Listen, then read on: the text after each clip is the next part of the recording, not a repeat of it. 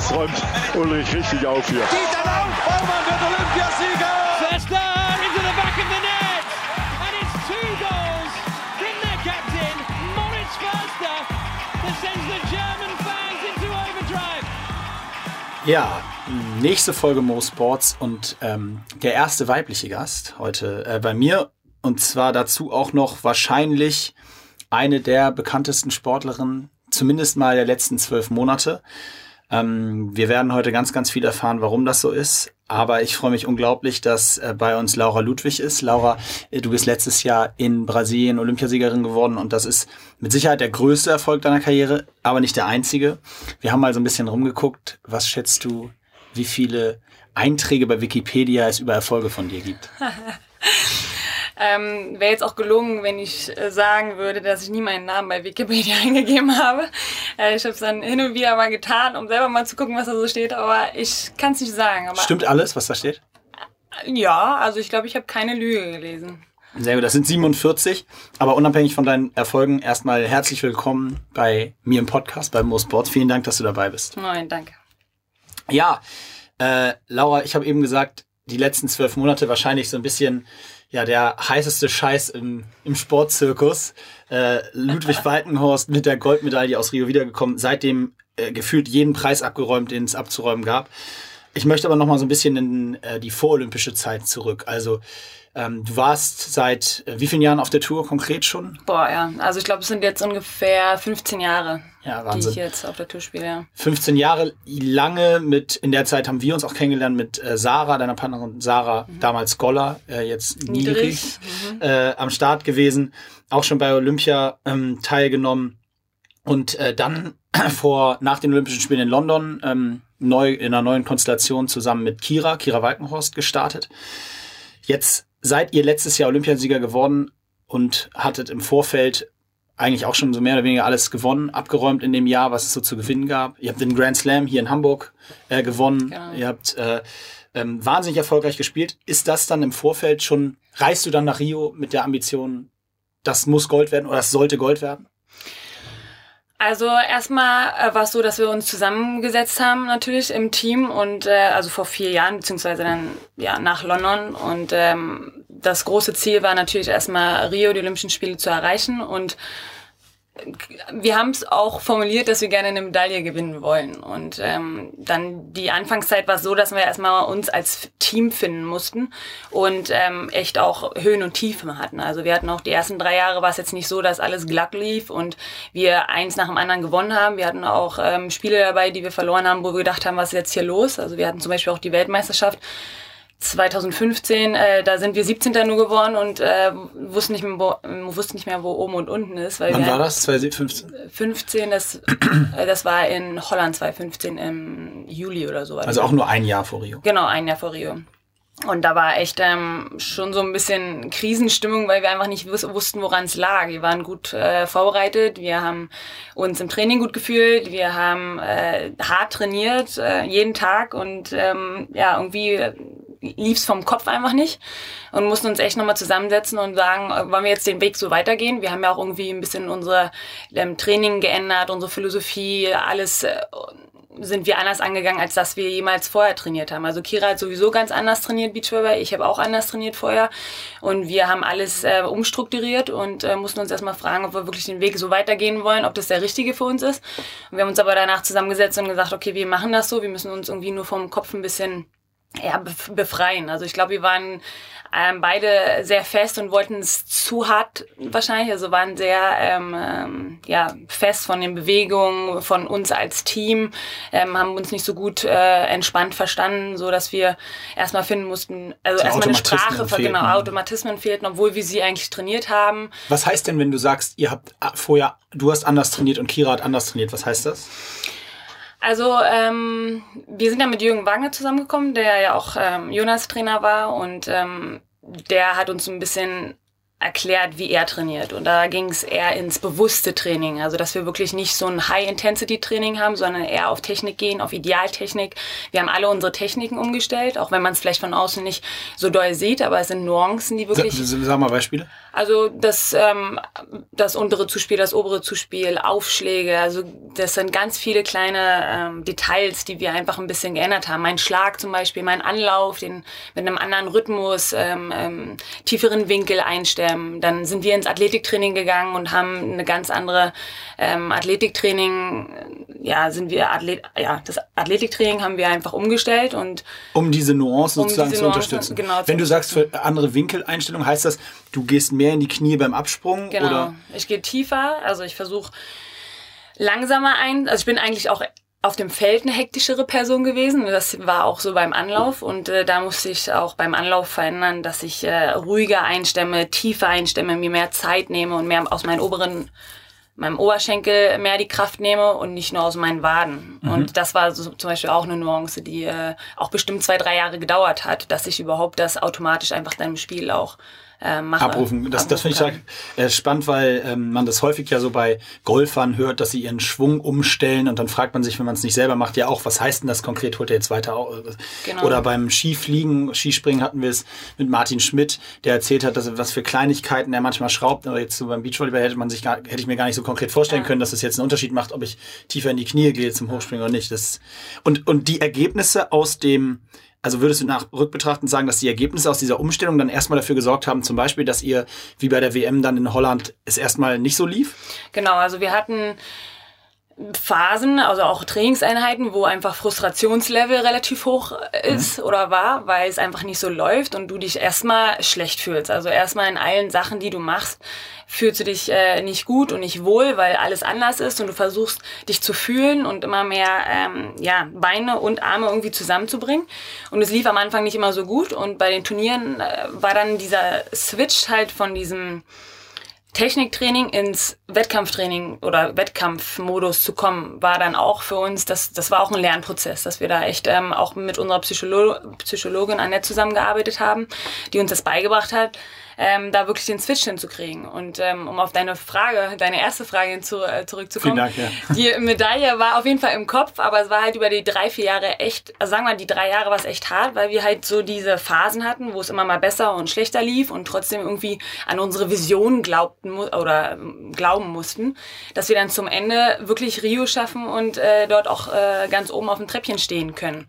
Und das äh, Geniale irgendwie dabei war, dass dieser Plan oder dieses, ja, dieses Plan von unserem Trainer nach drei, dreieinhalb Jahren so aufgegangen ist, dass wir in diesem Jahr alles abgeräumt haben, weil alles irgendwie auf einmal zusammenkommt. Jede kleine, jedes kleine Detail, was wir uns irgendwie erarbeitet haben in den drei Jahren davor, kam auf einmal zusammen und gerade bei den Olympischen Spielen in Rio ich habe eigentlich vorher immer gesagt, ich, ich weiß gar nicht, wie man bei den Olympischen Spielen das Beste abrufen soll, die Best Performance abrufen sollen, äh, weil ich da so nervös bin und so mit mir selber und meinem Kopf zu tun habe, dass mein Körper das gar nicht alles macht, wie ich äh, das vorher trainiert habe. Und dann war das aber so, dass zum ersten Mal in Rio ich gespürt habe, dass ich jemals mein bestes Beachvolleyball gespielt habe. Und das war einfach, ich hätte es vorher niemals geglaubt. Krass, weil dieses, das gilt ja eigentlich für jede Sportler, dass es immer heißt, es kommt einfach nur darauf an, Erfolg abzurufen, wenn es komplett darauf ankommt. Und die Schwierigkeit, die du aus psychologischer Sicht gerade beschrieben hast, ich glaube, dass die, dass man die selber immer extrem für sich so spürt, aber man vergisst wahrscheinlich häufig dabei, dass das allen anderen auch so geht. Ja. Gerade in Brasilien, den brasilianischen mhm. Teams auch. Ich meine, da sprechen wir nachher noch drüber, die ihr dann am Ende vernichtet habt.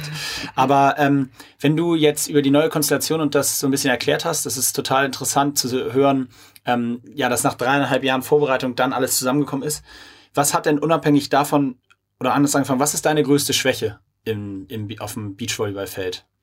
Das ist ganz Sportlich. klar, ja, ganz klar ähm, Geduld. Also Geduld muss ich erst äh, erlernen oder auch mh, hm, ja doch Geduld, Vertrauen in das, was ich tue, dass ich wirklich nachhaltig irgendwie arbeite und nicht, dass es sofort jetzt klappen muss. Und heißt das auch konkret so auf zu schnell auf Punkte gehen? Genau. Oder, oder ja genau, den Satzstand sich im Spiel angucken, den brauche ich mir nicht angucken. Später werden auch nochmal, wenn ich hinten liege, habe ich auch gelernt, ist nicht so schlimm. Entspann dich, atme und du machst das Punkt für Punkt. Und äh, dann kann, wir können auch Ersatzrückstände äh, aufholen. Also das war im Spiel oder im Training, wenn es nicht läuft, habe Geduld. Es kann auch mal ein Tag sein, wo ich nur 50, 60 Prozent raushole, aber dann hole ich diese 50, 60 Prozent raus und bin ich frustriert oder gehe nicht äh, ja geknickt nach Hause, weil das Training jetzt nicht so doll ist. Ich äh, musste ähm, hauptsächlich lernen, ähm, ja, mir einzugestehen, wenn ich mal nicht gut drauf bin, dass das okay ist und ich das akzeptiere, aber trotzdem das Beste raushole und das eigentlich Tag für Tag so. Mhm. Das ist ein psychologischer, hoher psychologischer Ja. Anteil sozusagen im Spiel. Und was würdest du sagen, ist vielleicht auch ergänzend zu dir, aber was ist Kiras größte Stärke auf dem Platz? Die ist na, sehr willensstark. Also die ist, ähm, Kira ist wirklich eine ähm, mit der willensstärksten Spielerin, die ich so erlebt habe, die wirklich ähm, manchmal auch sogar so willensstark, dass sie sich manchmal im Weg steht, weil sie ähm, dann frustriert über sich selber ist. Aber im Grunde genommen ist sie eine harte Arbeiterin, die wirklich äh, jeden Tag Gas geben will und Perfektionistin eigentlich auch irgendwo ist. Und was ist so sportlich, also rein vom, vom Sportinhalt her, das, was sie so am meisten auszeichnet auf dem Platz? Ähm, ich glaube, das hat man in Rio ganz gut gesehen, dass sie für eine Präsenz da am Netz hat. Also äh, sie hat sich da enorm gut getroffen, was jeden Sprung angeht. Und dann hat ihr eine Höhe, da kann sogar die größere Spielerin ihr gar nichts nachmachen. Also die hat am Netz, äh, was Block und Angriff angeht, da sehen viele alt aus. Weißt, kann, weißt du ungefähr, was so eine Sprunghöhe äh, im Sand wohlgemerkt äh, ist? Wie hoch das ungefähr ist? Weißt du das ungefähr? Ja, ich mag meine nicht so gerne sagen, weil ich nicht so hoch springe, aber ich sag mal Kira, also ich glaube, wir sind da so knapp an die, also zwischen, fünf, ich weiß jetzt nicht genau welchen Phasen oder Perioden, es war aber zwischen 50 und 60 Zentimeter. Ich weiß nicht, ob, also ich glaube sogar, sie ist über 60 Zentimeter gekommen. aber Und das ist aus dem. Sand, ne? wohlgemerkt. Aus dem Sand. Ja. Ja, wir haben eigentlich eine ganz coole Technik mittlerweile, also ähm, beziehungsweise ein, eine Firma, die ähm, ähm, quasi Sensoren hat, äh, die sie, die wir in die Beach Socks reinlegen und somit können wir auch im Sand ähm, unsere Höhe messen oder unseren Fußabdruck. Okay. Und äh, da haben wir dann die Zentimeter ganz gut vorm Auge. Und 60 Zentimeter springen bei Kiras Größe heißt dann mit dem Kopf über dem Netz 1,85, fast. ja, ist sie ja. Ist Ein sie, paar ne? Bilder, glaube ich, äh, sehen auch so aus. Crazy. Wahnsinn. Ja gut, und äh, also Vorbereitung Rio, ähm, ja, gerade gehört, Wahnsinn durch auch Umstellung, Trainerarbeit, so geschafft, dass dann in Rio gepiekt wurde. Die Ergebnisse kennen wahrscheinlich zumindest mal alle Zuhörer und haben die Bilder noch im Kopf und gesehen. Ähm, aber jetzt grundsätzlich so ein bisschen nochmal das Erlebnis Rio. Also äh, du hattest eben schon kurz erzählt, ihr habt davor alles schon gewonnen gehabt in dem Jahr. Das heißt, man geht wahrscheinlich auch wirklich mit so einem Selbstvertrauen, fährt man dahin. Das gehört dann dazu. Das sagt, heißt nicht, wir gehen davon aus, wir holen Gold, aber man fährt zumindest mal nicht irgendwie sich selber, an sich selbst zweifelnd zu Olympischen Spielen nach Rio. Wann seid ihr genau äh, hingeflogen? Das ist eine gute Frage. Wann mal, wir sind Mittwoch, glaube ich, hingeflogen. Nee, Dienstag hingeflogen und sind Mittwoch angekommen. Und dann war. Freitag Eröffnungsfeier. Genau. Also in der Woche. Und das Turnier begann dann. Ähm, für uns am Sonntag erst. okay, also wart ihr so fünf, sechs Tage vorher in Rio. Wie, Vier. Wie erlebst, vier, wie erlebst du diese Phase? Ich meine, du hast es jetzt öfter mitgemacht, aber jetzt gerade auch noch in Bezug auf Rio. Wie erlebst du diese vier Tage vor deinem ersten Wettkampf?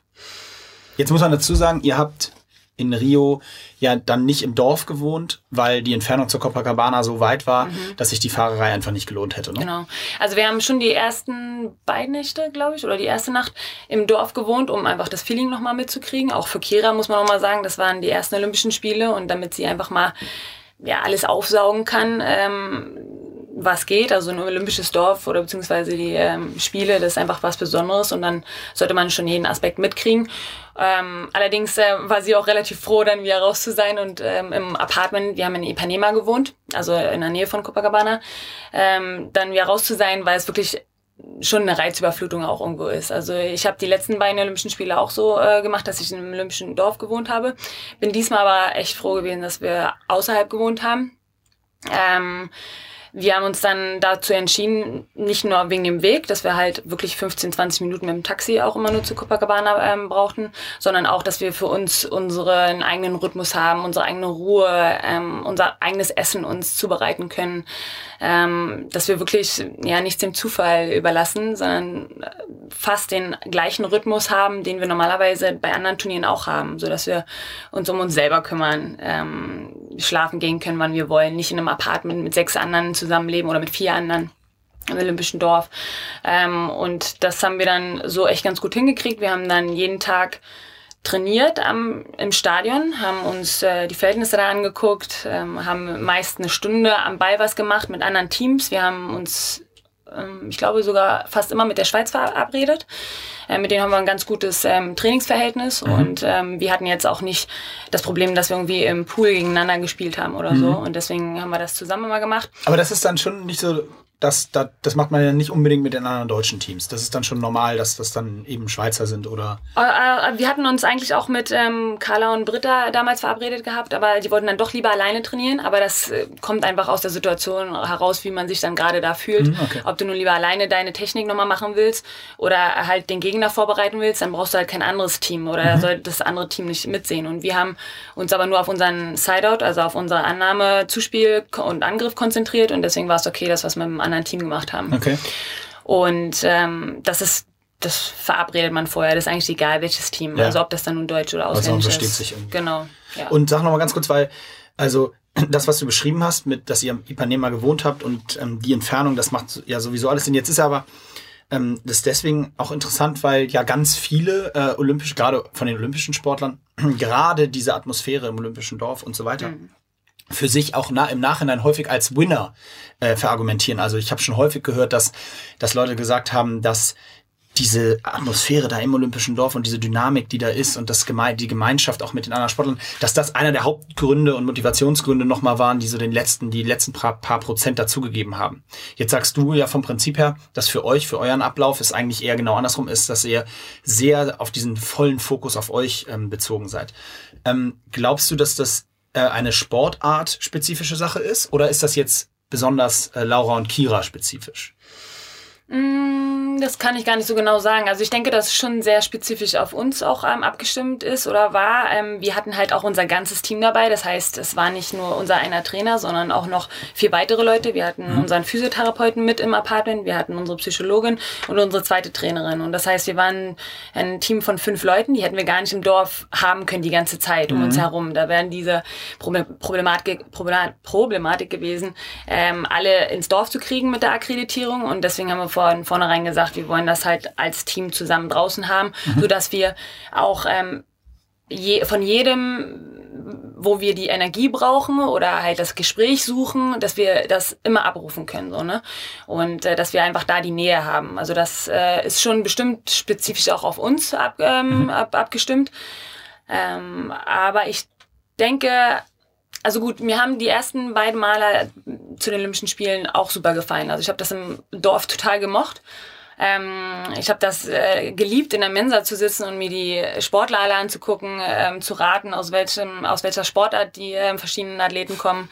Ähm, allerdings ähm, muss ich auch sagen, das Essen war jetzt nie so, dass ich da äh, ne, vollkommene Leistung für mich bringen konnte, glaube ich. Ich habe ungefähr mal 20 Minuten gebraucht, um wirklich da mein Essen zu kriegen. Und das dann, wenn du einen Ablauf hast, wo du zweimal trainierst am Tag oder dann halt auch die, die Wege hast. Also wir haben ja in London zum Beispiel sind wir auch eine Stunde gefahren. Ja. Also das ist dann schon immer, macht es ein bisschen schwieriger. Ich denke, das ist wahrscheinlich mit einem größeren Team ein bisschen schwieriger zu vereinbaren, dann außerhalb zu wohnen, in einem Hotel oder im Apartment oder so. Aber ähm, und ich denke auch in einem größeren Team wird es wahrscheinlich ein bisschen einfacher sein, um den ganzen Flair mitzukriegen oder miteinander zu wohnen. Es ja, ist einfacher im Olympischen Dorf. Also Definitiv und ich glaube, es ist auch auf jeden Fall einfacher, wenn du eine Mannschaft hast, wo du nur mit deiner Mannschaft in einem Apartment dann bist, ja. als wenn du, wie es bei euch gewesen wäre, ihr euch mit noch vier anderen Sportlern wahrscheinlich, vielleicht auch Beachvolleyballern, aber zwei ja. anderen Teams im mhm. Zweifel noch ein Apartment teilt, ist ja dann auch nochmal was ganz anderes. Aber ähm, nochmal zu dann zum Gesamtflair der Spiele. Hast du denn dann äh, hast du denn noch andere Sachen dort wahrnehmen können während des Turniers? Also habt ihr an freien Tagen euch mal eine andere Sport angeguckt oder habt ihr dann echt vollen Fokus und äh, ja. Physio und Behandlung gemacht? Also ähm, völligen Fokus auf uns. Also wir haben wirklich auch in freien, freien Tagen in Anführungsstrichen. Wir haben ja dann auch eine Trainingseinheit und äh, noch eine Athletikeinheit, ähm, also zwei Einheiten meist gemacht und äh, hatten Physio auch bestimmt eine Stunde meist und dann halt noch eine Stunde Vorbereitung und da gehen schon wieder so vier, fünf Stunden vom Tag weg. Also komischerweise sind die Tage auch tierisch schnell vergangen. Ich wusste gar nicht, wo die Zeit immer hinrennt.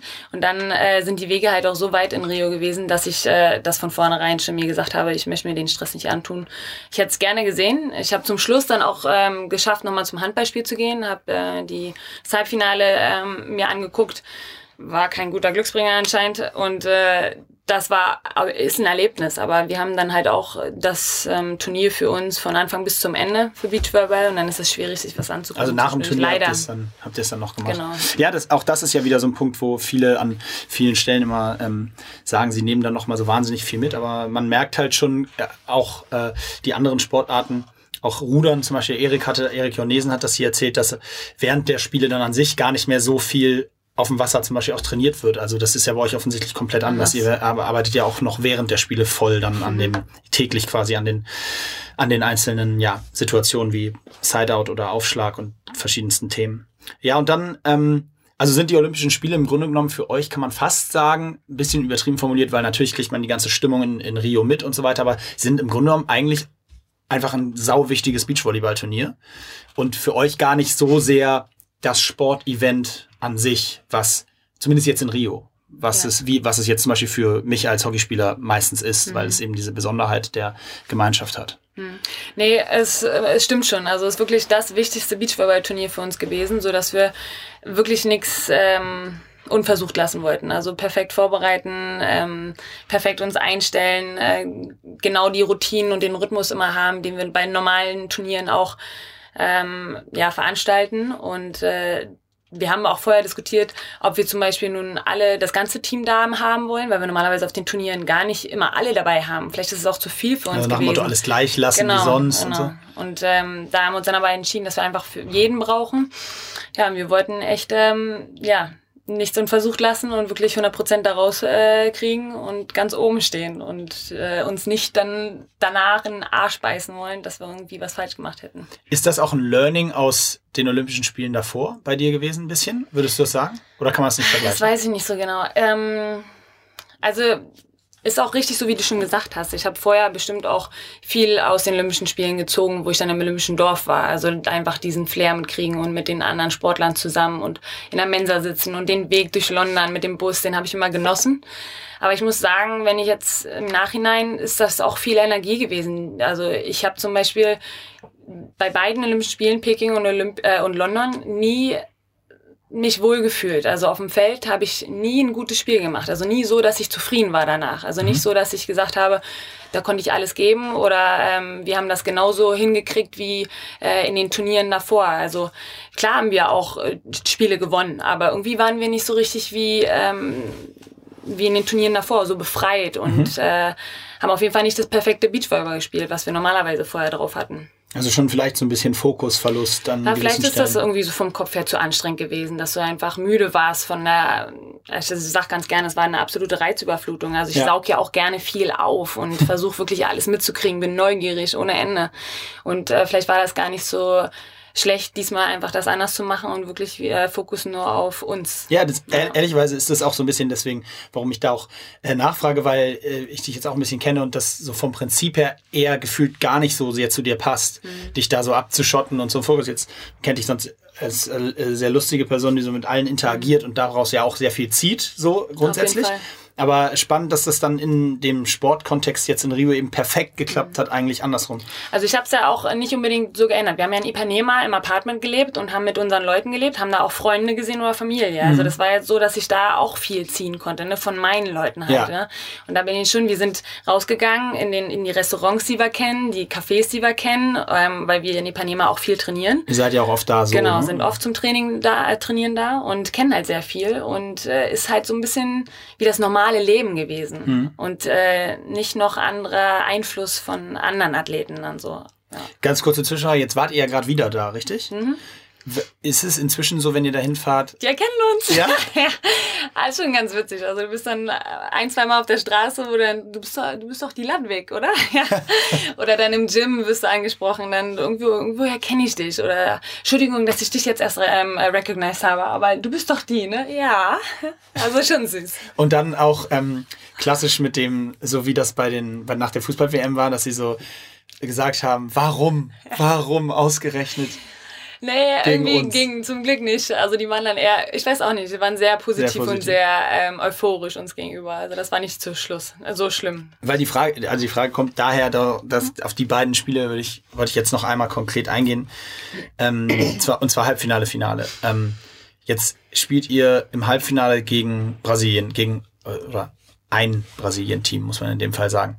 Und ist, war das das erste Mal in dem Turnier, so stelle ich es mir vor, deswegen frage ich so konkret, war das das erste Mal in dem Turnier, wo du gedacht hast, Halleluja, was passiert jetzt? Hier irgendwie 10, wie viele? 10, 15? 13.000 13 Leute. Davon wird kein einziger auch nur im, ja doch, vielleicht deine, da, euer Staff und die Familie. 50. Und die 50, genau. Ein paar Freunde von mir, die habe ich nur im Stadion gesehen, mit Deutschland fahren. Und ähm, dann kam ja dazu noch in Rio das Thema, das habt ihr mit Sicherheit auch mitbekommen, dass es während der Spiele so hieß, dass es so wahnsinnig unfaire Fans sind, dass die anderen Team äh, Sportarten, also gerade in allen Sportarten, dass äh, die Gegner von Brasilien ausgepfiffen werden. Das, habt ihr euch damit beschäftigt vorher? Ähm, also die brasilianische Mentalität kennen wir mittlerweile auch ein bisschen. Wir haben ja öfter mal Turniere in Brasilien und irgendwie habe ich es mehr so gesehen, klar hört sich ein Buhn und ein Auspfeifen immer blöder an und es ist unfair. Aber irgendwie ist es deren Anfeuern für deren Team. Also irgendwie, ich weiß nicht, ich versuche das immer so ein bisschen im Kopf dann so umzudrehen, dass ich äh, da nicht mit äh, nicht negativ mich ärgere, für dich, genau, positiv dass für es die. einfach für die ist und das ist in Ordnung. Und wir haben uns schon vorher auch ein ähm, Brasilien-Spiel angeguckt. Ähm, ich weiß gar nicht mehr, welches Spiel das war, aber da haben wir schon uns angeguckt und dachten, wow, das geht hier ganz schön live, ab. live uns ab ja. angeguckt, damit wir einfach mal das Ja. Feeling mitkriegen, wenn man gegen Brasilien spielt. Und haben uns danach, ähm, ich habe klar auch mit Annette drüber gesprochen und die hat auch ein, zwei Tipps ge Annette ist eure Psychologin. Genau, unsere Psychologin. Und die hat ein, zwei Tipps auch äh, genannt, die echt geholfen haben. Ähm, wie zum Beispiel, was ich immer ganz gerne sage, weil ich es gerne benutze, dass du halt äh, fünf Sinne hast und die kannst du nicht zur gleichen Zeit benutzen, alle fünf Sinne. Und dann versuchst du halt das Hören auszuschalten, indem du dich aufs äh, Fühlen konzentrierst. Also zum Beispiel den Sand unter deinen Füßen oder den Ball in deinen Händen versuchst du mehr zu spüren. Und das hat echt gut funktioniert. Das hört sich total banal an. Nee, das finde aber ich es mega funktio- geil. Ja, ist richtig genial. Und äh, dann haben wir halt auch vorher Das heißt schon, du, ganz kurz nochmal, ja. das heißt du versuchst in dem Moment, wo du diese Buhrufe hörst und anfängst, dich darauf ein bisschen zu fokussieren, dich darauf zu konzentrieren, wie sich gerade der Sand zwischen den Füßen anfühlt. Genau. Oder, oder beim Aufschlag habe ich den Ball in der Hand und fühle den Ball noch mehr. Also versuche ihn wirklich zu spüren. Okay. Lass mir das so stehen. ja, ja, das ist, das finde ich super. Und das ist dann auch wirklich so eine Taktik, so eine mentale Taktik fürs Halbfinale konkret erstmal Das, gewesen. genau. Und äh, wir haben uns aber auch ähm, die letzten zwei, drei Jahre äh, er, erarbeitet, wie wir uns wirklich auf dieses Spiel, auf ein Spiel fokussieren können. Und das haben wir auch mit ins Halbfinale und Finale gebracht, dass wir wirklich uns zum Beispiel vorher haben wir uns erarbeitet, ähm, wir haben normalerweise in Klagenfurt in Österreich ein Turnier, ähm, wo du auf dem Center Court spielst und du hörst dein eigenes Wort nicht. Also da geht's wirklich ab, da ist Party, da wird gesoffen, da sind wir eigentlich nur Gladiatoren, die sich da gegenseitig bekriegen. So fühlt sich das wirklich an. Und ähm, nebendran, genau da nebendran, also es ist laute Musik auch und nebendran ist Chord 2. Und das ist so ein kleiner, winziger Chord, der nebendran ist und du kriegt alles äh, mit. Also die Musik wird eingespielt und du bist aber gerade in deiner Rallye. Normalerweise, Ja. wenn du in deinem Ballwechsel bist, ist keine Musik. ja. Und da mussten wir uns halt auch echt ähm, umschulen und anders fokussieren und konzentrieren und haben das dann ähm, immer als Beispiel äh, dafür genommen, wenn wir in einem anderen großen Turnier sind, dass wir immer auf Chord 2 sind, die Nebendarsteller und nur für uns spielen so. Okay. Und das haben wir so ein bisschen auch über die zwei, drei Jahre versucht so zu arbeiten, so eine Routine, damit wir es wirklich im Halbfinale, Finale dann Krass. gegen Brasilien ein, äh, ja, einstellen können. Oder einfach, dass es automatisch passiert halt. Und dann habt ihr das Halbfinale gewonnen. Ähm, Mhm. Ihr habt ja immer sehr spät abends gespielt, dann, also in, in Rio abends, in Deutschland ja fast nachts. Habt ihr dann nach dem Halbfinale so ein bisschen, ja, habt ihr ein bisschen den Amerikanern die Daumen gedrückt oder wolltet ihr schon gerne den riesen Showdown? Ich war am Bett zu der Zeit, wo sie gespielt haben und habe einfach nur, äh, ich war todmüde. Die haben ja um 24 Uhr gespielt und wir hatten unser Spiel um 18 Uhr oder sowas, ich weiß nicht genau. Du hast dir das andere Halbfinale nicht mal geguckt. angeguckt, nein. Krass. Ich, äh, war, war mir egal, wer Okay. da kommt. Wir waren im Finale. Ich weiß, dass wir, oder wir wussten, dass wir beide schlagen können. Wir wussten, dass wir gegen beide auch harte Spiele haben. Ähm, das ging alles aber nur von uns aus. Wenn wir gut drauf sind und uns perfekt einstellen, dann können wir gegen beide gewinnen. Und so war mein Gedanke, als ich ins Bett gegangen bin. Und am nächsten Morgen habe ich dann halt erfahren, dass ich war überrascht, dass Amerika verloren hat, ehrlich gesagt. Ich habe ein bisschen mit Amerika gerechnet. Bin dann aber auch ein bisschen glücklicher gewesen, dass es die Brasilianerinnen waren. War die ähm, ein bisschen weil- schwächer einzuschätzen? Weil wir gegen die jedes Mal gewonnen haben. Und ähm, ich einfach ein richtig gutes Gefühl oder wir ein gutes Gefühl gegen die beiden haben. Und gegen die Amis haben wir nur einmal vorher gewonnen. Das war, okay, so, ja gut, ne, klar. war wahrscheinlich so ein bisschen im Hinterkopf. Es wäre cool gewesen, die eigentlich im Finale zu haben und wirklich dann das perfekte Beachvolleyball zu spielen und dann gegen Amis zu gewinnen. Ähm, es hat, wurde uns leider nicht vergönnt, aber gegen Brasilien gewinne ich genauso gerne. Wie furchtbar. ja, jetzt haben wir, äh, ja, also ich habe mir das, ich habe, wir haben das, das haben wir ja schon mal intensiv diskutiert, in welcher Form, aber ich habe mir das Finale natürlich auch angeguckt und äh, das war ja ein absolutes Spektakel dahingehend, dass nicht nur die Fans durchgedreht sind, sondern dass man richtig auch bei den Brasilianerinnen ab einem bestimmten Zeitpunkt diese Verzweiflung gespürt Ja. hat. Also wenn man, dann wurden die immer wieder eingeblendet und man hat, die waren, die wussten, die hatten überhaupt keine Lösung mehr. Die waren so verzweifelt schon, haben sich gegen, also so sah es vom vom TV aus, haben sich gegenseitig verantwortlich gemacht, wenn was nicht lief, die einen der anderen, ähm, hatten auch glaube ich, eine du durchaus auch ein, ein Leistungsdifferenz zwischen den beiden. Die eine, so wirkt es, wie gesagt, von außen spielte deutlich schwer. Ihr habt da viel auf eine Spielerin Eine, genau. gespielt. Das ist ein bisschen schwierig immer so zu sagen, wenn eine unter Druck steht, weil sie die ganzen Aufschläge kriegt. Das macht die aber Ja, dann ja auch ganz genau, konkret, ne? Die kriegt dann jeden Ball. Ne? Genau. Also manchmal ist es so, dass du wirklich nur einen dir ausguckst und den voll unter Druck setzt, weil du weißt, irgendwann bricht die ein, auch wenn die vielleicht gut spielt. Oder auch, ähm, dass man Taktiken hat, dass man weiß, äh, man spielt nur viermal zum Beispiel auf eine und dann den einen auf die andere, weil man weiß, bei ihr, die ist nicht so ganz im Fokus, wenn sie dann äh, denkt, die andere muss die ganze Zeit nur ran. Und in dem Spiel wirkt es tatsächlich so, dass ab einem gewissen Zeitpunkt die, die jeden Ball bekommen hat, Ja. irgendwie völlig die Nerven verloren hat Ja. und äh, da nicht mehr so richtig rauszuholen war. Ist das dann äh, der Moment, wo ihr auch spürt, so, jetzt, jetzt, jetzt holen wir es uns? Mhm. Oder ist das, oder ist das wirklich völlig unabhängig davon? Das, ähm, ich glaube, so richtig ähm, mir gesagt, so, ich glaube, jetzt kann es fun äh, funktionieren, war im zweiten Satz 2012. Echt? Mutig. Also ja, richtig mutig. Sehr von mir. mutig.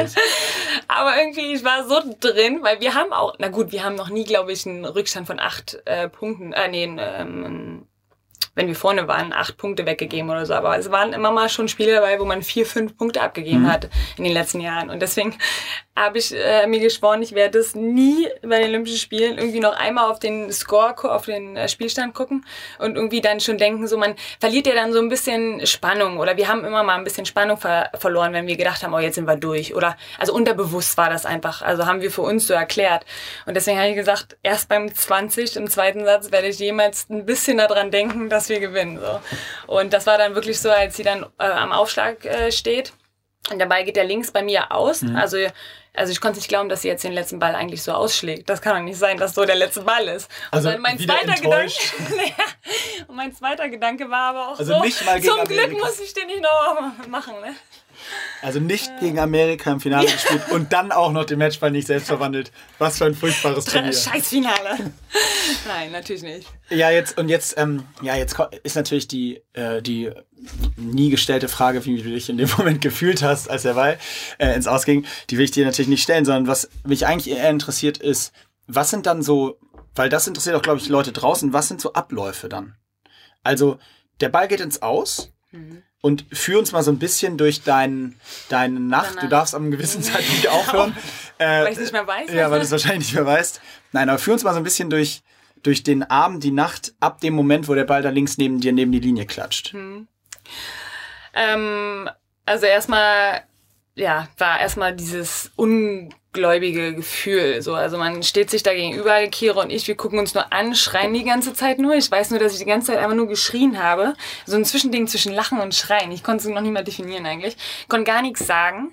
Und äh, dann haben wir uns immer wieder in den Arm genommen, immer wieder in den Arm genommen und haben uns die ganze Zeit angegrinst. Und ähm, dann haben wir den ähm, allen bedankt, also hier mit den äh, Brasilianerinnen uns noch umarmt, den Schiri gedankt, äh, haben dann irgendwann äh, unserem Arzt und unserem Physio äh, umarmt, dann haben wir irgendwann eine Flagge in die Hand bekommen, sind zu unseren Leuten äh, gestürmt und haben mit denen Fotos gemacht und immer weiter geschrien. Ich weiß immer, dass ich die ganze Zeit geschrien habe. Ich habe danach auch echt richtig Stimmenprobleme gehabt.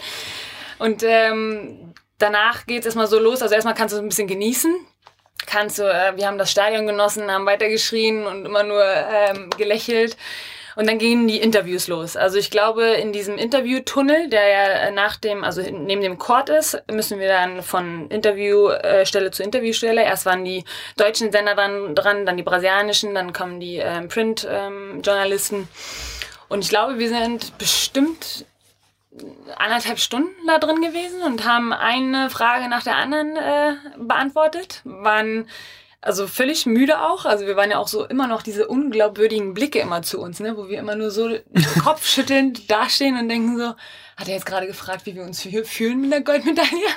Also, ne, das war und das so wahrscheinlich 15 Mal. Ja, einige Mal, ja. Aber sag mal ganz kurz, äh, würdest du vielleicht mal so auf der Metaebene betrachten, sagen, dass das eigentlich eine Unverschämtheit ist? Wenn man gerade Olympiasieger ist, dass man erstmal anderthalb Stunden Pressearbeit machen muss? Ja, weiß ich nicht. Ist natürlich auch irgendwie auf der einen Seite ist es blöd, weil eigentlich willst du losgehen und feiern gehen. Nee, warte mal, ich habe völlig falsch. Wir haben ja erst noch die Medaille bekommen. Also wir mussten erst ganz schnell machen. Wir wurden dann auf einmal, erst haben wir äh, zwei, mit, ähm, zwei Interviews gegeben. War völlig falsch, was ich gerade gesagt habe. Wir mussten zwei Interviews geben und dann wurden wir auf einmal, hopp, hopp, wir müssen schnell hinter ähm, ins Stadion, weil da ist so eine kleine Kabine mit so einem kleinen Vorhang, wo wir uns dann umziehen durften, weil wir ja die ähm, Präsentation, Outfit. Outfit, genau, mussten wir anziehen. Haben uns dann ganz schnell angezogen, war völlig hektisch. Dann haben wir da wieder gewartet und dann sind wir erstmal aufs Podium gekommen. Das war echt ein schöner Moment. Volles Stadion. Volles Stadion und ähm, gute Laune. Wir haben zwar weinende Brasilianerinnen gehabt, aber glückliche Amis und ähm, uns ist beiden dann auch aufgefallen, äh, das waren echt die beiden so, wo wir uns gefreut haben, neben denen zu stehen. Also erstmal cool. ist es so, geil, du stehst einfach mal neben Brasilien und nach in dem Amiland normalerweise und du, und du bist in der Mitte. Normalerweise sind das die Länder, die äh, Goldmedaillen gewonnen haben. Ähm, und das war schon atemberaubend alleine. Und dann, als wir auf dem Podium gestanden haben und äh, die Nationalhymne nochmal kam, da kamen dann wirklich nochmal Emotionen ohne Ende. Also da sind wirklich nochmal so, wie so wahrscheinlich beim Sterben, die letzten vier Jahre nochmal alle vor Augen gelaufen. ich denke mir mal so, wenn das Leben vor den Augen nochmal vorgeführt wird. So ein bisschen war das.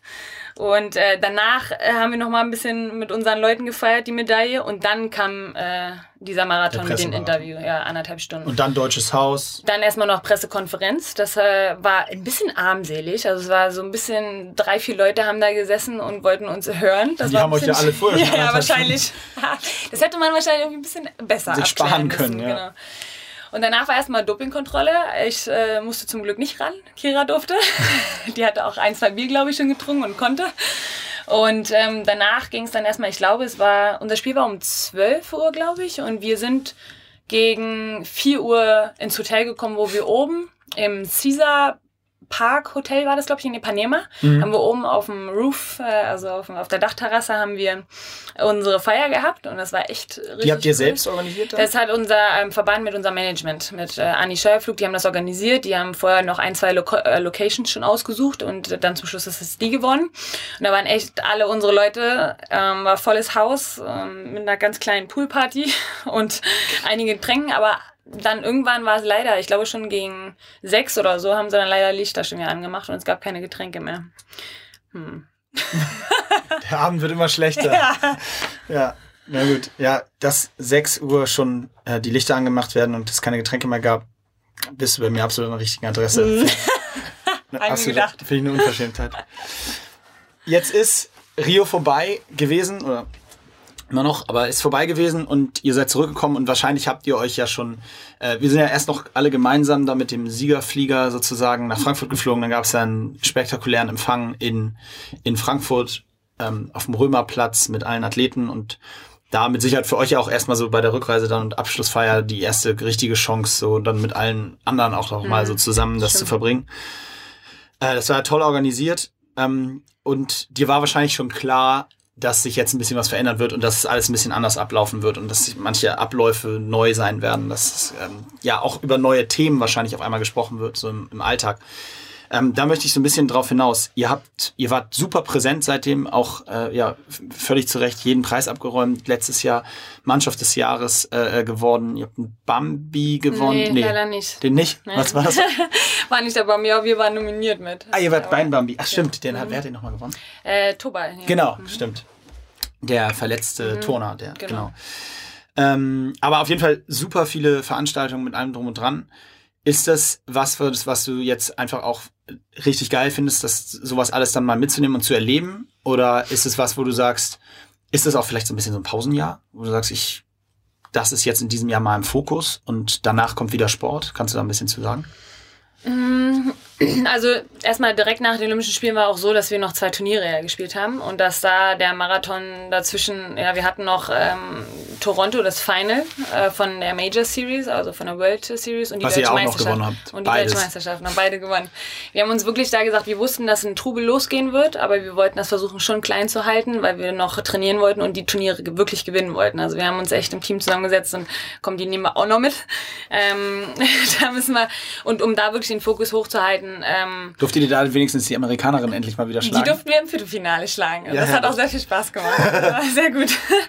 Und im Halbfinale dann auch wieder Larissa und im äh, Finale dann die Schweiz. Aber da mussten wir schon. Verger Depré? Nee, die nicht. Die hat einen schönen Namen, aber die ist Dritter geworden. Ah ja, Ja. okay. Schöner Name. Nicht nur schöner Name, ne? Weiß ich nicht. Nee. ähm, da mussten wir uns schon sagen, dass wir versuchen, das irgendwie klein zu halten von den Medien her. War ein super Rummel und wir haben das total genossen. Aber es war auch natürlich tierisch anstrengend. Also neben dem ganzen äh, Training, was wir auch wirklich weiter fortgeführt haben, äh, gab es dann wahrscheinlich jeden zweiten Tag ein Interview oder wir haben dann halt auch hier die Awards na, ähm, äh, wahrgenommen, was auch immer super Events waren und sind und auch viel Spaß machen. Aber wir waren wirklich echt geschafft und müde. Ähm, danach äh, den zwei Turnieren gab es erstmal Urlaub, wo wir auch nichts gemacht haben und danach kam dann ein bisschen Marathon, was ähm, Interviews oder Medien oder Awards anging. Und was aber auch schön ist. Also es war echt äh, auch irgendwo anstrengend, aber definitiv auch irgendwo eine Ehre, da wirklich ähm, mitzumachen, geehrt zu werden ähm, mit vorne zu stehen, die anderen Sportler auch mitzukriegen oder diesen Bambi halt auch mal mitzuerleben. Ich meine, wer hat das immer mal alle Tage, so, eine, so ein äh, Show-Business da mitzukriegen? Wobei der uns auch ein bisschen zu viel war. Also das war ein bisschen krass. Aber gut, das ist eine andere Geschichte. Wieso? Was? naja, das war schon, ist eine andere Welt halt einfach, ne? Also da hast du wirklich die ganzen Stars, die Roter Teppich. ja, wirklich, du musst dich ja extrem schick machen und ähm, oder willst dich ja auch irgendwie schick machen. Hohe Schuhe. Das hat irgendwie, das hat mich ganz schön gestresst. Willst ja nicht irgendwie alt neben denen aussehen, so, ne? Nee, aber das war auf jeden Fall eine spannende Zeit und ist jetzt auch noch eine spannende Zeit. Es wird auch immer noch, ähm, es gibt viele Anfragen. Was ist die verrückteste? Was, was, weißt du das? Also spontan oder wie? Also so ja, es gibt es gibt keine Verrückten. Es sind äh, normale Interviewanfragen halt, ne? Oder Show-Sachen, wo wir hinkommen sollen. Also wir waren jetzt zum Beispiel auch bei Kai Pflaume oder bei ähm, bei Kerner. Also es sind wirklich immer Habt ihr auch welche abgesagt? Wo ihr sagt, wir nee, das ist nicht Fall. unser Ding? Ach so, wir haben es eher abgesagt, wenn es vom Zeitaufwand zu groß war. Hm. Also es waren ähm, oder wir wurden auch mal gefragt, was wir beim Quizduell irgendwie mitmachen und wir haben uns beide nur angeguckt. Wir wollen nicht so doof wirken. Wir wollen da nicht mitmachen. Nein. Aber das hat wirklich dann auch vom Zeitaufwand äh, nicht mehr funktioniert, nicht geklappt. Und auch für dieses Jahr, ähm, deine Frage, ob wir das halt so ein bisschen locker sehen. Also machen wir nicht. Wir wollen das halt, wir sehen das auch irgendwo als unseren Job. Wir verdienen damit auch irgendwo unser Geld. Und ähm, wenn wir wirklich das zu locker nehmen, dann ähm, haben wir auch keinen Erfolg Klar. und äh, können auch irgendwo nicht ähm, damit verdienen. Und wir wollen natürlich auch äh, weiter unsere Beachvolleyball verbessern noch. Also da haben wir uns wirklich im Team zusammengesetzt. Ähm, alle machen auch weiter im Team. Also Bis das Tokio. war bis Tokio, genau. Das war auch noch Voraussetzung, dass wir beide oder auch im Team alle zusammen machen. Also quasi fast jeder hat im Team gesagt, nur wenn alle wieder so im Team weitermachen, gehen Cool. wir die vier Jahre nochmal an. Und äh, das war echt ein emotionaler, äh, emotionales Erlebnis auch, weil wir einfach im Team so zusammengewachsen sind, dass sich das einfach so vertraut anfühlt und richtig anfühlt. Ja. Und ja, da wollen wir eigentlich dieses Jahr weitermachen. Dies, dieses Jahr gibt's ja auch die WM. Wir haben ja im Ende Juli die WM in äh, Wien. Und den Titel haben wir ja noch nicht. Ach, wie geil. ja, gut, das ist ja klar, das ist ja ein Megaziel. Ja. Dann äh, würdet ihr dann alle gleichzeitig halten, quasi, die man halten kann? ja. Dann wünsche ich euch die Amerikanerin im Finale, damit du nicht wieder beleidigt bist. Ähm, weil du gerade gesagt hast, es ist so ein bisschen unser Job, wenn man ganz ehrlich ist, es ist ja einfach dein Job. Und ähm, damit auch deine wichtige Einnahmequelle. Und jetzt weiß ich, man kann heute gut vom Beachvolleyball leben, vor allen Dingen, wenn man Olympiasiegerin ist, äh, dann, dann funktioniert es ein bisschen besser. Ist es aber auch was, wo du, also kannst du so verdienen, dass du, ich sag mal, Fußballvergleichsmäßig, wenn du nach Tokio äh, dein Beachvolleyball-Outfit an den Nagel hängst, äh, dann sagen kannst, so herrlich und jetzt ähm, bin ich bis ich 80 bin Privatier? Leider nicht. So ist das dann doch nicht. Also es ist schon so, dass wir uns echt ähm, mittlerweile gute Partner haben, gute Sponsoren und auch in dem letzten Jahr war das höchst dotierteste ähm, Preisgeld auch sogar und wir haben fast jedes Turnier gewonnen. Also das war wirklich Insgesamt übers Jahr gesehen Genau. höchst dotiert? Ja, Was naja, na, die, nee, die Turniere auch an sich, also zum Beispiel die Major Series, da gab es, glaube ich, noch nie so viel Preisgeld wie bei den Turnieren und das waren fünf. Was, was ist das ungefähr für, für, für eine Range dann? Was- Also es gibt halt, äh, die ganz oben stehen, die Major Series, ähm, dann gibt's die Grand Slams und dann die Opens. Wobei sie das wieder geändert haben. Dieses Jahr ist es auch wieder ganz anders. Jetzt sind's fünf oder eins bis fünf Sch- Sterne-Turniere. Ist auch wieder was ganz Und wie anderes. hoch ist dann beim Fünf-Sterne-Turnier das Gesamtpreisgeld? Das Problem ist, dass es jetzt nach Olympischen Spielen dieses Jahr das fast mit niedrigste Preisgeld ähm, geworden ist. Also jetzt wirklich die Preisgelder runtergegangen sind und äh, die Promoter auch äh, Probleme haben, überhaupt Turniere stattfinden zu lassen. Also dieses Jahr ist so ein bisschen ein trauriges Jahr, weil wirklich viele Turniere gerade abgesagt werden. Und letztes Jahr dann vor, vor Rio? Das war auch äh, gut. Das war auch fast. Da gab es dann, glaube ich, weniger Turniere, aber von dem Preisgeld war es re relativ ähnlich. Weißt du, was das Budget für so ein Gesamt, dann Preisgeld für so ein Gesamtturnier ist? Also was dann da so an... Also letztes Jahr beim Major Series waren es dann pro Gender, glaube ich, 800.000. Wow. Krass. Und die dann logischerweise aufgeteilt Genau. nach, wer, verdient noch mit, sozusagen? Oder ab wann? Wir haben letztes, letztes Mal beim Skispringen gelernt, dass der, der 30. noch 100 Schweizer Franken verdient. Ja, also verdienen alle im, im Hauptfeld. In Okay. der Quali verdienst du kein Geld. Okay. Also der Hauptfeld sind Hauptfeld- dann wie viele Teams? Ähm, 32? Ja, ja, genau, 32. Zwei- Ich habe gerade mit Olympia das verwechselt, Also. sind ja nur 24. Ja, sind 32. Okay. Laura, noch mal ein bisschen konkreter an der Stelle zu den, zu den Preisgeldern. Jetzt hast du gesagt, da hat sich viel verändert. Was war denn letztes Jahr äh, zum Beispiel der Unterschied zwischen dem Siegerpreisgeld und vielleicht, wenn man in der Vorrunde ausgeschieden ist? Und wie hat sich das zu diesem Jahr verändert? Also auf dem höchsten Turnier, was äh, die Major Series ist, da hast du dann als Sieger 57.000 Dollar als Team bekommen. Und ähm, als Verlierer, also wenn du wirklich als Letzter rausgehst, noch nicht mal aus dem Pool, dann kriegst du vielleicht noch so 6.000 Dollar oder sowas. Also so, dass du deine Kosten wahrscheinlich noch decken kannst. Ähm, und jetzt hat sich leider so geändert, dass es wirklich drastisch runtergegangen ist. Also ähm, jetzt ist das höchste Turnier, wir sind glaube ich bei also sind jetzt bei dem höchsten Turnier sind es immer noch bei 40.000 Dollar, glaube ich. Ähm, aber es gibt nur noch drei von diesen höchsten Turnieren und alle, die da drunter kommen, also dann vier Sterne Hot- äh, Hotels, sage ich immer, Turniere und drei und zwei und eins.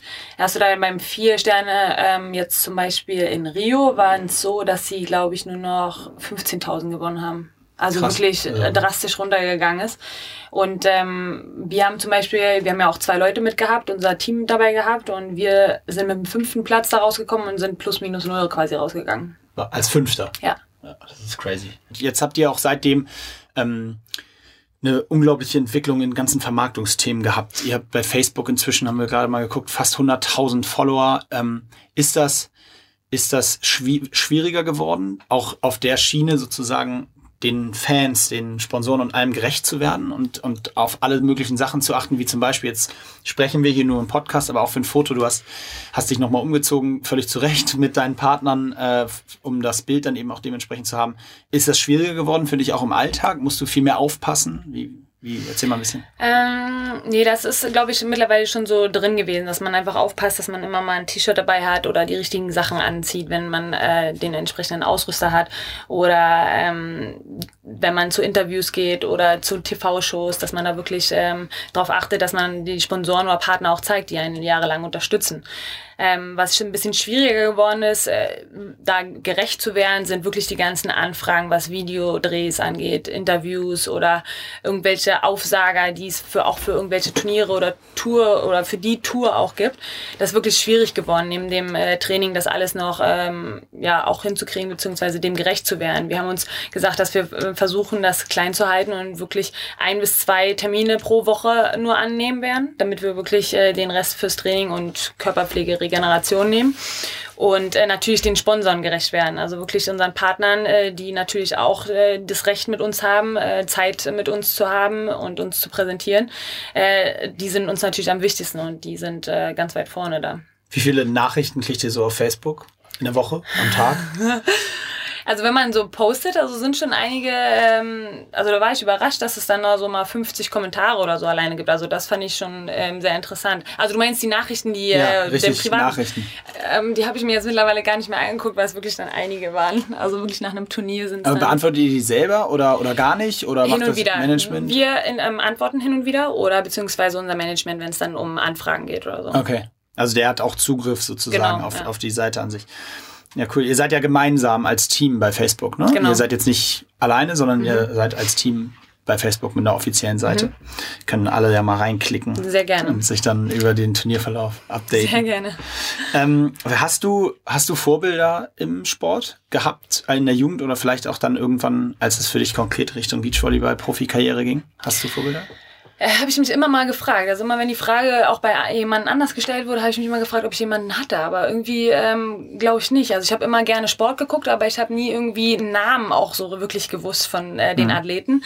Habe äh, im Fernsehen, weiß ich ganz genau, auch die Olympischen Spiele verfolgt, aber hatte irgendwie keinen, den ich immer verfolgt habe über Jahre lang. Ähm, ja, kann ich. Vorbilder sind irgendwie immer Mama und Papa gewesen, glaube ich. Wie die durchs Leben Zählt gehen. ja was. Und äh, Beachvolleyball ist dann ja 96 olympisch geworden. Genau, in Atlanta. Genau, und war das dann von da an für dich schon, hat es, oder gab es da je, so Leute, wer waren die ersten weiblichen Olympiasiegerinnen? Die Amis? Dann? Brasil. Brasilianer? Mhm, Brasis. Spiel, Ähm, haben die eine Rolle gespielt dann lange am Anfang deiner Karriere? oder? Also 96, ich habe gerade dann zwei Jahre Volleyball überhaupt gespielt und ähm, war am Anfang auch noch nicht so im Beachvolleyball-Geschehen drin, also dass ich wirklich alle Namen kannte. kannte. Das kam dann erst so, als ich ja mit 13, 14, 15 dann angefangen habe, Beachvolleyball zu spielen habe ich mir auch ähm, hin und wieder dann wirklich Turn- Turniere angeguckt. Gerade dann, als die besagte Amerikanerin Carrie Walsh mit ihrer damaligen Partnerin Misty May äh, sechs Turniere in the row ähm, ge äh, gewonnen hat, äh, habe ich dann erstmal mich ein bisschen stutzig geworden, wie sowas geht und habe mir das erste Mal dann wirklich Beachvolleyball angeguckt. Und auch gerne die Amerikanerin, also gegen die ich dann jetzt leider nicht im Finale gespielt habe. Aber ähm, vielleicht war die auch irgendwo für mich so eine, zu der ich ein bisschen aufgesehen habe, wo ich gedacht habe, wie die das alles unter einen Hut kriegt. Die ist dreimal Olympiasiegerin geworden, hat drei Kinder zwischendurch mal bekommen und äh, schafft es immer irgendwie wie ein Sunshine durch die Welt zu gehen. Also die ist für mich echt ein, ein Wunder. Und ähm, da habe ich dann äh, schon angefangen, auf jeden Fall zu gucken und die Namen mir ähm, zu merken, gegen die ich dann gerne mal Mensch, spielen, gegen die ich dann spielen möchte. Kannst du sie jetzt mit Namen begrüßen, wenn Genau. ihr euch vor dem Match trefft. Ja, cool.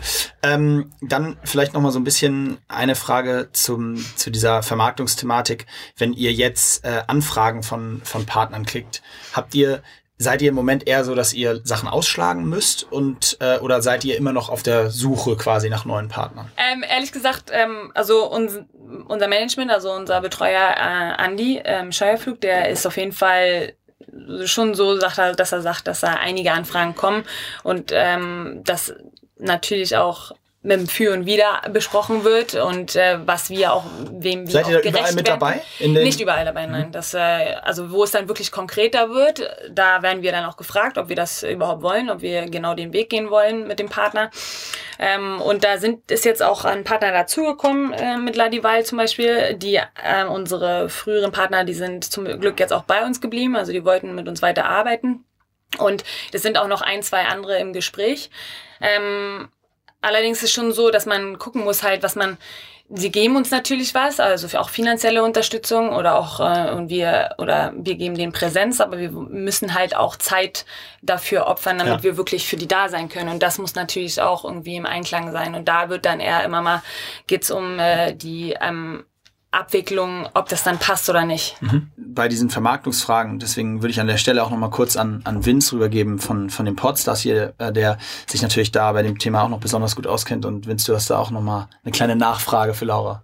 Ja, genau. Mich würde interessieren, ähm, ob du so äh, durch den Erfolg, den ihr jetzt hattet bei äh, in Rio, ob sich dadurch den, äh, dadurch was im Beachvolleyballsport allgemein in Deutschland ähm, verändert, äh, vermarktungsseitig auch, ob man, dass man, dass da auch ein Push für für andere Teams entsteht, ob das vielleicht auch ähm, Übertrag ist auch auf den auf den Herrenbereich, äh, wie sich das entwickelt dadurch. Ähm, ich habe das Gefühl, dass es leider nicht so ist. Also ich habe schon das Gefühl, es dreht sich viel um uns, auch hier in Hamburg. Das ist ein Riesenhype. Also es geht auch um Beachvolleyball, ist ein Riesenhype.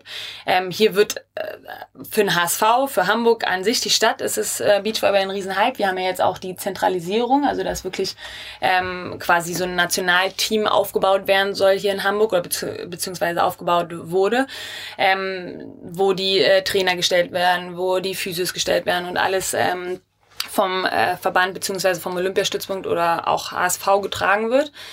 Ähm, da ist, merkt man, dass auf jeden Fall Beachvolleyball ein Riesenhype hier geworden ist. Ähm, allerdings, wenn man sieht, ähm, die anderen ähm, Teams haben schon zu kämpfen damit, dass sie wirklich hier einen Partner finden, damit sie sich wirklich äh, gut vermarkten können und wirklich äh, ja, finanziell gut aufgestellt sind.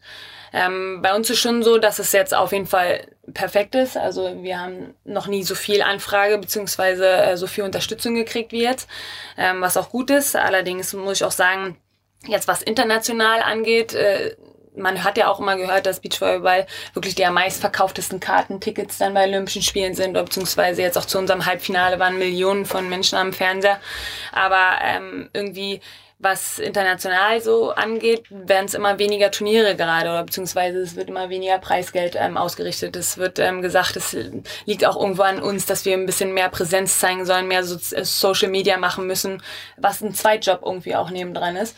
Ähm, und äh, gerade schwierig aussieht. Also wir hatten jetzt noch nie, jetzt die Spieler haben sich zum Beispiel international auch zusammengesetzt, um wirklich mal ähm, Lösungen zu finden, äh, weil der Verband gerade auch, also der internationale Verband gerade ein bisschen macht, was er will, oder beziehungsweise es nicht so aussieht, dass er Beachvolleyball voranbringen möchte und jedes Jahr auch wieder neue Regeländerungen oder neue Formate von den Turnieren zum Beispiel gibt, wo gar keiner mehr mit nachkommt. Also auch zum Beispiel Turnierformate wie vom, von der Double Elimination, wo du ein Spiel verlierst zum Beispiel und noch weiter äh, am Loser Bracket Großrundemäßig mhm. nach vorne kommen kannst und Halbfinale, Finale erreichen kannst. Und dann jetzt auf einmal spielen sie nur noch Single Elimination und wollen das auf Tennisniveau bringen wo wir normalerweise für, weiß ich wohin reisen, nach Malaysia für ein Spiel und kein Preisgeld mehr, also oder, oder kaum Preisgeld mehr. Das können sich die jungen Teams oder Athleten ja gar nicht mehr leisten. Also ist halt so ein, klar, wir spüren den Hype gerade tierisch, also hier gerade auf, auf jeden Fall in Hamburg und international wird's weiß nicht, sieht gerade ein bisschen traurig Eher aus. andersrum. Ja. Und jetzt hast du es eben kurz angesprochen, ne, würde ich zumindest dich fragen äh, wollen, kannst du dann ja selber überlegen, ob du darauf antwortest. Ähm, diese Zentralisierung war jetzt ja kurz vor kurzer Zeit auch nochmal ein extremes Thema, ähm, in zwar in dem Zusammenhang, dass sich eins der, äh, der Teams, nämlich äh, Maggie Kotzuch und ähm, Carla Borger, Carla Borger genau dafür entschieden haben, eben nicht an den Standort Hamburg äh, zu kommen und ihn dadurch dann die Teilnahme an, an einem der Weltserienturnier in, in Rio war es, glaube ich, mhm. äh, verwehrt werden sollte. Ähm, wie siehst du diese Thematik grundsätzlich, ähm, vielleicht auch in Bezug auf alle anderen Sportarten gedacht, wo ja das, die, das Thema auch aufkommt, mhm. dass diese Zentralisierung einfach super schwer ist, wenn man mhm. Nationalspieler hat, die aus ganz Deutschland kommen? Ja. Ja, man kriegt das jetzt wirklich aus vielen Sportarten so mit. Also man kriegt das ja auch am OSP mit, wo jetzt äh, die äh, Beachvolleyballer alle ähm, zusammengefügt werden. Dann nächstes Jahr sollen, glaube ich, alle Ruderer kommen. Dann die Schwimmer, weiß nicht, sind auch mit in der, in der äh, Sprache. Es ist schon so, dass es gerade sich so anfühlt wie ähm, was, was von 0 auf 100. Und das im Seniorenbereich, also im Spitzenbereich, wo viele sich auch schon selber, zumindest jetzt bei uns in der Sportart, selber aufgestellt hat, ähm, das Leben. über Jahre funktioniert hat. Ähm, wo es ähm, schwierig ist, da einfach ein Schlag, wo man eigentlich sich, normalerweise durften wir uns die Trainer aussuchen. Wir durften unser Team zusammenstellen, was auch natürlich schwierig ist, weil du es finanziell natürlich auch nicht immer wuppen kannst. Nicht alle können sich so professionell aufstellen. Das sind vielleicht eine Handvoll ähm, pro Gender. Und äh, es ist an sich, glaube ich, auch mit eine gute Idee, die Zentralisierung. Also es ist einfach... Ähm, wenn sie helfen wollen, wenn sie die Spitzensportler oder Teams nach vorne bringen wollen und da ähm, das Beste einfach zusammenbringen wollen. Die besten Trainer, die besten Physio, die besten Athletiktrainer, die besten Voraussetzungen einfach. Aber was jetzt gerade ist, ist halt ein Anfangs, ist ein Anfangsprozess, wo alles noch nicht wirklich durchdacht ist, wo es gerade ein bisschen schwierig aussieht. Es ist auch ähm, nicht, äh, sind nicht alle Lösungen gleich gegeben. Nicht, es sieht nicht immer so aus, als ob über alle Konsequenzen nachgedacht wurden. Und das sehe ich gerade so ein bisschen als Problem. Deswegen gibt es da auch diesen Clinch. Also zum Beispiel Maggie und Carla, die haben auch ähm, monatelang mussten sie wirklich ja auch noch warten, wo sie dann wirklich an welchen Stützpunkt sie kommen. Es war ja auch noch nicht lange klar, ob Hamburg oder Stuttgart wird. Und deswegen sehe ich da schon ähm, dass dieser Anfang sehr schwierig ist und sehr schwierig gemacht wurde vielleicht auch, aber dass es dann hoffentlich irgendwann mal wieder zum Zusammenschluss kommt und äh, sie sich irgendwie einen Lösungsweg finden, zumindest oder einen Kompromissweg. Also, weil ich fand es auch sehr hart, dass man von 0 auf 100 einfach versucht hat, alles zu ändern. Also vielleicht fängt man auch eher mal in der Jugend an oder einen Step davor, um das halt wirklich aufzubauen. Aber von 0 auf 100 alles so wegzuschmeißen, nicht wegzuschmeißen, aber um einen Umbruch zu, äh, um, umzukrempeln, das ist schon schwierig. Ich, ich, ich persönlich sehe das, sehe das genauso, weil ich glaube, das ist ein guter Prozess, gerade für die U-Mannschaften, so Ja. im U21-Bereich oder noch jünger. Ähm, denn ich glaube nicht, dass man ein Nationalteam mit äh, Spielerinnen oder auch Spielern Richtung 30 Jahre, die gegebenenfalls vielleicht auch so ein inzwischen eigenes Leben haben, irgendwo in, äh, sich niedergelassen haben und was auch immer, dass man die jetzt äh, noch groß verändern muss. Das kann nämlich auch ja, haben wir ja in, bei dir heute auch gehört, zum genau gegenteiligen Effekt führen, wenn man den Fokus nicht voll auf seine eigenen Abläufe hat und auf einmal, das kann ja auch einen negativen Effekt haben. Es muss ja nicht immer nur positiv sein. Das ist wahrscheinlich die Frage auch so ein bisschen, ähm, was professionell ist. Also ich meine, ich habe vor vier Jahren auch gesagt, ich werde alles so ändern, damit ich wirklich ganz oben stehe. Also da, ich habe alles geändert. Zum Glück habe ich das hier in Hamburg aufbauen können, dürfen am Olympiastützpunkt, weil hier die besten Bedingungen für mich gegeben waren. Kira ist zum Glück zu mir nach Hamburg gezogen, aus Essen weggezogen. Also sie musste auch ihren Standort verwechseln. Also schon so, dass wir trotzdem Veränderungen gemacht haben, um ganz oben zu stehen äh, um professionell zu arbeiten. Ähm, die Frage ist dann, der DVV will das wahrscheinlich oder unser Verband will das auch in die Richtung hinkriegen. Aber die Frage ist halt, weil wir alle auch individuell ähm, eigene Ei- Eigenheiten haben oder ähm, auch zum Beispiel mit, ähm, zum Beispiel, ich würde jetzt nie wieder mit einem anderen Trainer als Jürgen zu, ähm, zusammenarbeiten wollen, weil ich habe das Gefühl, der ist der Allerbeste. Also das ist so eine schwierige Situation, dann wirklich vier Teams an einem Standort mit einem Trainer oder mit zwei Trainern hin zusammenzukriegen. Das ist dann ähm, eine Sache, die muss echt ähm, gut durchdacht sein. Aber ja, wir werden gesehen, bin gespannt, was da noch bei rumkommt. Ja, das wird sehr interessant werden. Ähm, ja, Laura, vielen, vielen Dank erstmal für alles, was du schon erzählt hast. Ich, mich, was mich noch zum Abschied interessiert, du hast es vorhin schon einmal angesprochen, nach Olympia, äh, nach der Goldmedaille durftest du, ähm, musstest du nicht äh, die, die Dopingprobe über dich ergehen lassen, sondern das war Kira vorbehalten. Jetzt haben wir hier so schon häufig mit den Leuten, mit den Gästen, die wir im Podcast hatten, darüber gequatscht, was so ihre spannendste oder witzigste NADA-Anekdote war. Gar nicht jetzt in Bezug auf, was man von der NADA hält, sondern einfach, wo sie wo sie einen erwischt haben und äh, was hast du da eine Geschichte auf Lager, wo du Ja, ich habe äh, eigentlich in meiner alten Wohnung, ähm, da, hab- da sind auch ein- zu der Woche sind ein paar aus Berlin oder ich glaube sogar echt viele Beachvolleyballer in Hamburg gewesen, weil wir gerade ein ähm, Verbandsmeeting hatten und haben bei uns trainiert und ich habe dann eine, einige eingeladen und wir waren dann bestimmt so 10, 15 Leute zu Hause. Ich habe ein bisschen Essen gemacht und wir haben ganz gut getrunken auch. Es war abends um ihr trinkt? also ich habe ja Rhabarbersaftschorlen, Maracuja-Saftschorlen vorbereitet. äh, den äh, einen oder anderen Wein gab es natürlich auch.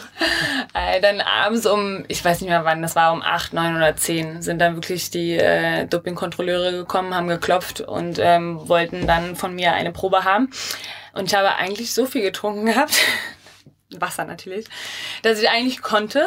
Das Problem war so ein bisschen, dass äh, meine alte Wohnung in dem Flur war mein ähm, Badezimmertür, die konntest du nicht so richtig zumachen und es war nur einmal ein Meter groß und dann zum Wohnzimmer, die konntest du auch nicht zumachen, die Tür. Und das war ein bisschen schwierig, dann das äh, ja, ins Becher zu kriegen, in Becher zu kriegen. Ich glaube, ich habe drei Anläufe gebraucht. Wie ist das ausgegangen, das ganze Ich, Thema? äh, die Dopingkontrolleure haben mitgetrunken.